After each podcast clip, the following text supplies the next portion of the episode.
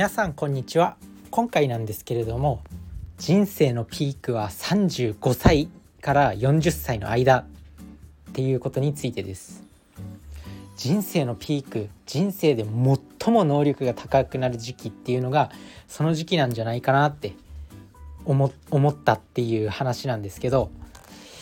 これ明確な科学的根拠があるかは正直分かんないんだけど自分自身昨日ちょっとねダラダラしたんですよ。ダラダラしました。で自分結構ダラダラする時に YouTube をずっと見てしまうとかそういうのがあるんですけどそのずっと見てしまう YouTube っていうのが世界陸上の動画とかなんですよ。自分自身こう陸上部だったっていうのもあってそういう陸上の動画見るの大好きなんですけどそういう世界陸上の動画とかね。そこでね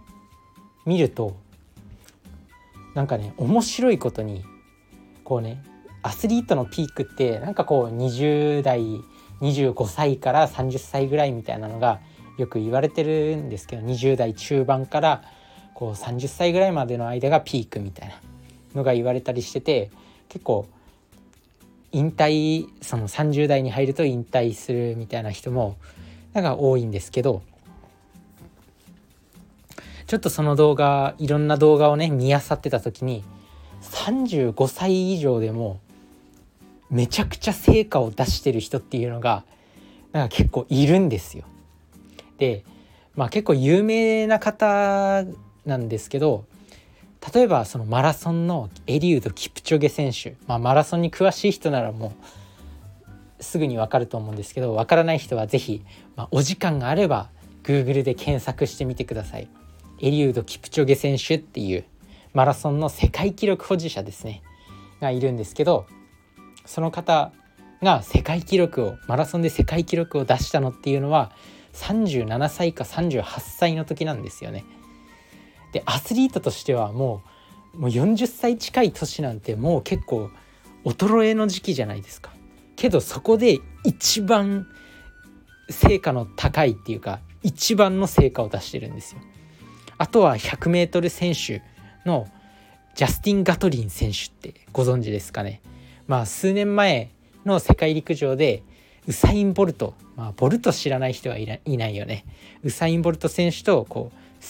競って、まあ、わずか届かず銀メダルを獲得したっていう選手ジャスティン・ガトリン選手っていう方がいるんですけどその方は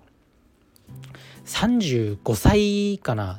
？3637ぐらいの年で自己ベストを更新したんですよね。まあその20代とかもめちゃくちゃもちろん早かったけど自己ベストを更新したのが35を超えてからなんですよ。だからこういうのとかあとはバーナード・ラガト選手っていう中距離種目でめちゃくちゃ速い選手がいるんですよ 1500m とかあとは 5000m とかねこのバーナード・ラガト選手も36歳ぐらいの時に自己ベストを出してるんですよね。あとまだまだいるよ。あとあのー、シェリーアン・フレーザー・プライス選手ジャマイカの女子の 100m の王者なんですけど女子の、まあ、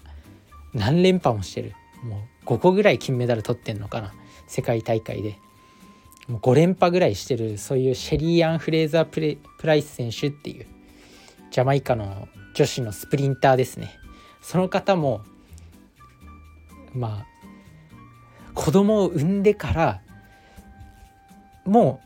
う子供を産んでからも金メダル取ってるんですよ。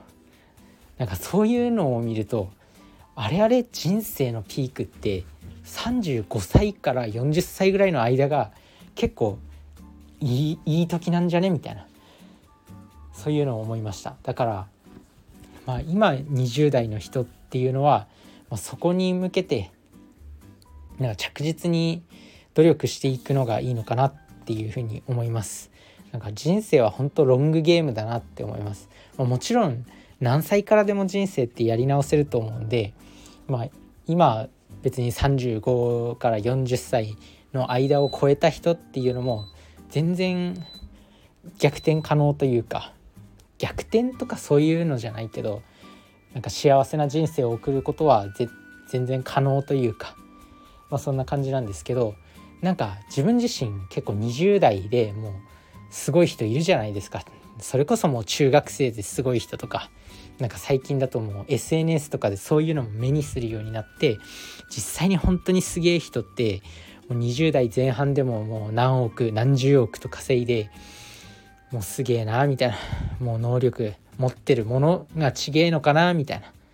そういうことを思ってたんですけどなんかちょっとね焦りっていうのが消えたっていう。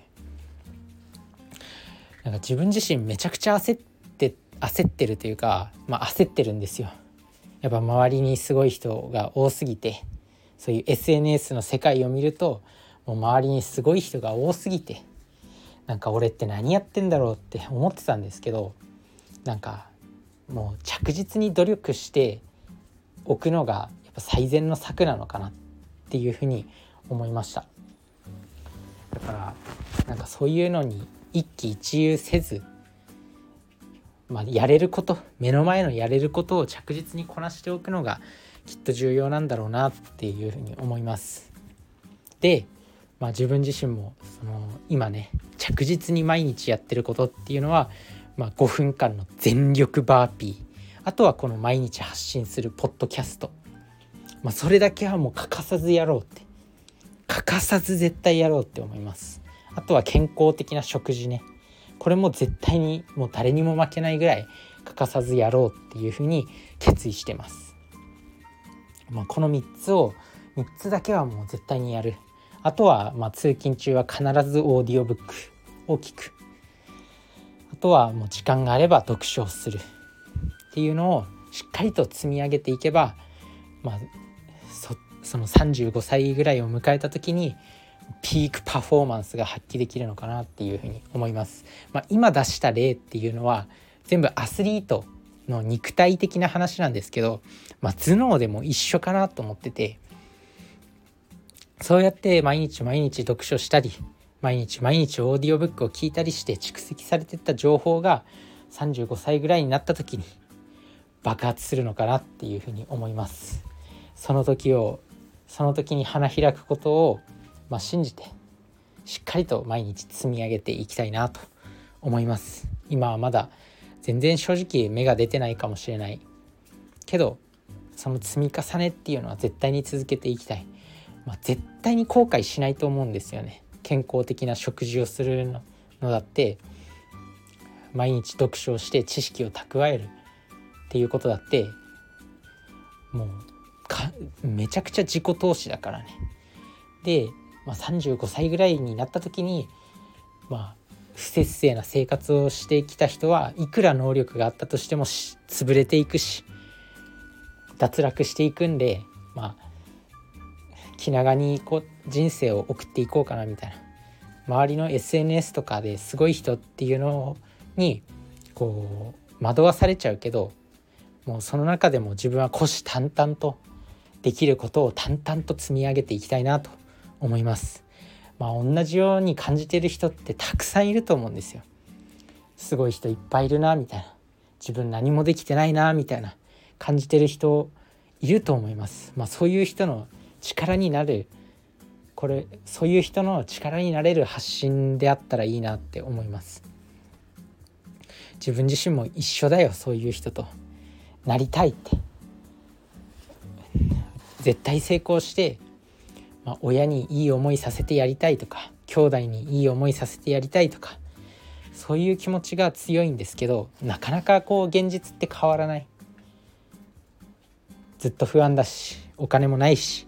借金もあるし彼女もいないしまあそんな感じでないことはいっぱいあるんですけどでも目の前のできることをやっていくしかない。でまあ昨日見てた動画のように継続して継続してそして継続していれば35歳ぐらいから40歳にこう成果が出せるのかなっていうふうに思います。同じような境遇の人是非毎日積み上げていきましょう。そんな感じです、まあ、こうやって YouTube 見てダラダラしてしまったこともまあこうやって発信するコンテンツになるっていうことはやっぱり学びなんですよね。ダラダラしてしまったっていうこともプラスに変えていける、まあ、そんなね素晴らしいよ。SNS っていうのはこういう発信活動に使えば SNS をなんだろう SNS の一番良くない使い方っていうのはキラキラしてる部分だけを見て比較してしまうっていうこと。一番メンタルに悪い。だからそれをやめる。で使う使うとしてしたらこういう発信に使うアウトプットに使うっていうのが一番いいのかなって思います。まあ、そんな感じで自分自身は昨日 YouTube をダラダラ見て35歳を超えても自己ベスト更新したり世界記録出したり金メダル取ってる人がもう何人もいるっていうことに勇気づけられました。20代の人ってめちゃくちゃ迷いが多いと思うけどなんかそういうこう人生ピークを過ぎたと思ってても意外とその辺が意外と35歳超えてからぐらいがピークなんだよっていう。今20代前半でめちゃくちゃ成果を出してる人みたいな。そういう人すごい羨ましいと思うけど35歳以上がピークなんだよっていう。